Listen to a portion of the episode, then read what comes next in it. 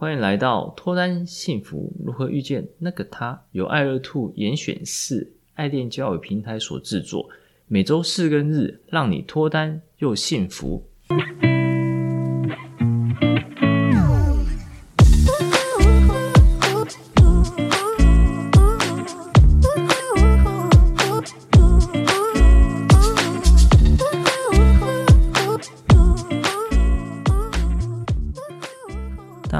是杨森，你们的爱情总监。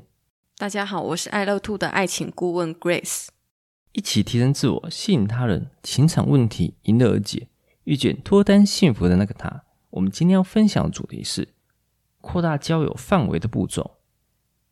前几集分享了主动搭话的各种细节与技巧，像是搭话开场白、主题内容、搭话的技巧等等，收到蛮多听众好评回信。蛮多人对于使用实际上有些疑问，这边再来详细分享扩大交友范围的步骤。来，我们先问一下 Grace，听到扩大交友范围的话，你自己心中有几个或是哪些步骤吗？我通常会直接去看看网络上有什么社交活动可以参加。就我在年纪比较小的时候，就可以去参加一些桌游啊，或是课程啊，摄影课这种。有兴趣的一些活动，你可以在那边去认识一些同好。Grace 其实讲到几个重点哦。第一个，其实 Grace 个性来讲，算是比较能够接触新事物的女生，对，就比较不会躲在自己的舒适圈，或者说原本的朋友圈当中，所以会比较勇于踏出进行社交的这一步。可是蛮多人不是的，所以说这些不习惯踏出社交生活圈的人，那该怎么做呢？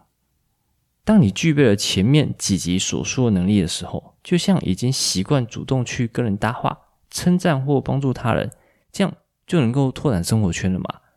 当然不是，因为这些能力是当你要下定决心，并且已经正在拓展交友圈之后，就可以将它们适用于交友圈来扩大自己的交友范围。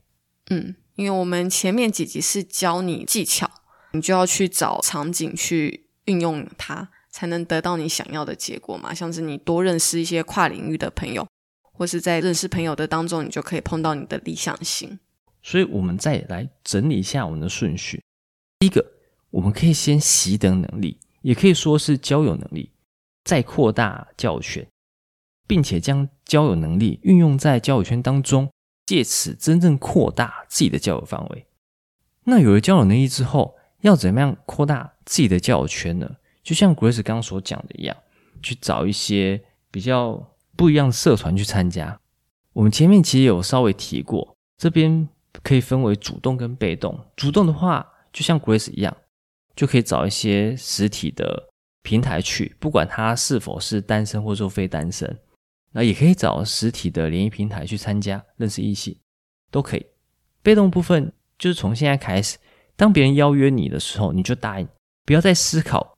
这个局遇到你的理想型的几率有多高？想这些根本没有用，因为你不可能会知道那位你的他何时会降临。所以每一局都要参加，不论单身或是非单身，不管活动形式，甚至是上课，甚至只是同性间的局，甚至少少的人都要去，就是这么简单。一方面就是要把自己的宅位或是不想社交的潜意识给去除。对，我觉得谢老师后面提的那几个场景啊，像是人数很少，或是只是同性开的局啊，或是诶里面有些可能已经是有交往对象、结婚啊，或非单什么的，那你也是要去参加这样的局，去拓展你的社交圈。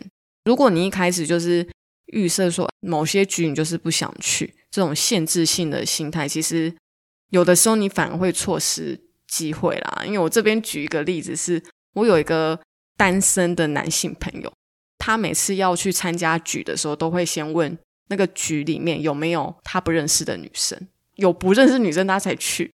虽然这个场都是一些他本来就认识的好兄弟嘛，可是假如说那个好兄弟在聊天的当中说，诶，他最近可能去哪边认识一个新的女生，那如果我那个男性朋友正好在场，那可能就可以介绍给他。可是他一开始就排斥说。都男生的局，他就不去，就这种想法就不太好。对啊，Grace 其实讲到蛮多重点哦。第一个，刚 Grace 的例子所描述的这位男生，他其实一开始把自己的漏斗的开口设得太小。通常漏斗设得太小的人，漏斗塞到最后都会很难以去比较说自己目前认识的对象到底是 OK 还是不 OK，因为已经没有对象可以去相比了嘛。第二个，如果每个局都要去思考说有没有自己理想型的话，那当自己有一天真正到了一个局，真正有自己的理想型，那在那个局的当下，你真的有足够的能力跟实力去认识那一位你所谓理想型吗？那可能比较难，因为你一直都不参加社交聚会，所以你也不懂、不了解社交聚会当中要怎样才能够比较自然而然的去认识那一位理想型，所以你的练习的机会都没有。就蛮多人会这样，都会把自己可以练习的机会给抹除了，因为会觉得说那是浪费时间。可是从小到大，我们要成功每一件事情都必须要经过练习，像我们的考试也必须要经过很多题目的演练嘛。那那些题目演练就是浪费时间嘛？当然不是嘛，对不对？所以在遇到理想型之前，我们必须要有一个很重要的任务，就是把我们自己磨练好。当我们自己有了能量、能力之后，当机会来临，我们就可以好好去把握了。OK，另外一方面，当你打开一直局限自己的思维之后，你会发现你之前从未认识的人，从他们身上可以学到从未学习过的知识，一切都海阔天空，不再是井底之蛙，以管窥天了。所以，不要因为害怕社交、害怕人群而固步自封。当我们认识更多形形色色的人，就能拓展更多知识，跟这个世界就能更有所连接。对啊，其实你会发现说，诶，认识新朋友。了解跨领域的知识是一件很有趣的事情啊，就是要先把抱着目的性去认识异性的这种心态要放下来，培养开放的一个社交的心态。嗯，对啊，没错。如果我们一直抱着要认识那一位异性的心态去参加聚会的话，其实会遇到更多更多的阻碍。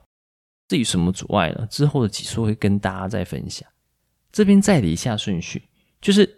你要先习得前面所说的交友能力，也就是搭话相关技巧，并主动或被动去参加拓展交友圈的局，再将这些交友能力运用在这样的局上面，来真正拓展自己的交友范围，认识各式各样的人。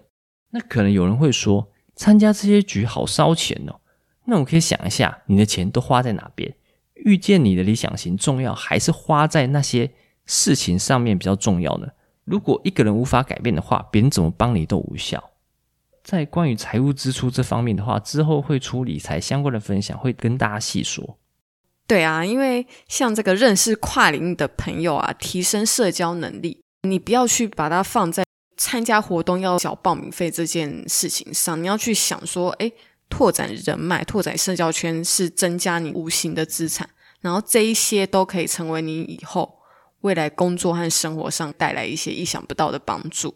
对啊，当你觉得参加这些社交是浪费钱的话，像刚刚所说，你可以思考一下你的金钱都花在哪边。再来，我们参加这些社交活动，如果能够认真在这些社交场合扮演好自己的角色，交到更多的朋友，其实也是拓展了更多知识范围圈。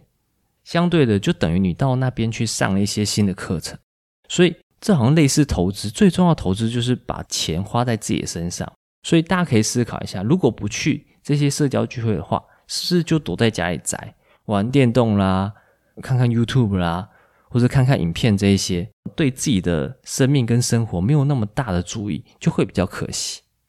OK，另外切记，当你参加各类型的聚会的时候，一定要去除你的科技冷漠。这大家都知道嘛，对不对？就是不要滑手机啊。滑手机会浪费掉非常多的好机会，不论是观察人或者是认识人，这样的好机会都会被浪费掉哦。如果对我们今天的主题或内容有什么新的或想法，欢迎来信，也欢迎分享本集内容给你有相似问题的朋友哦。每周四、周日晚上十点，跟着爱乐兔一起提升自我，up up。也欢迎分享本集的内容给你想脱单或者想要获得幸福的朋友。遇见爱乐，遇见爱情，我们下次见，拜拜。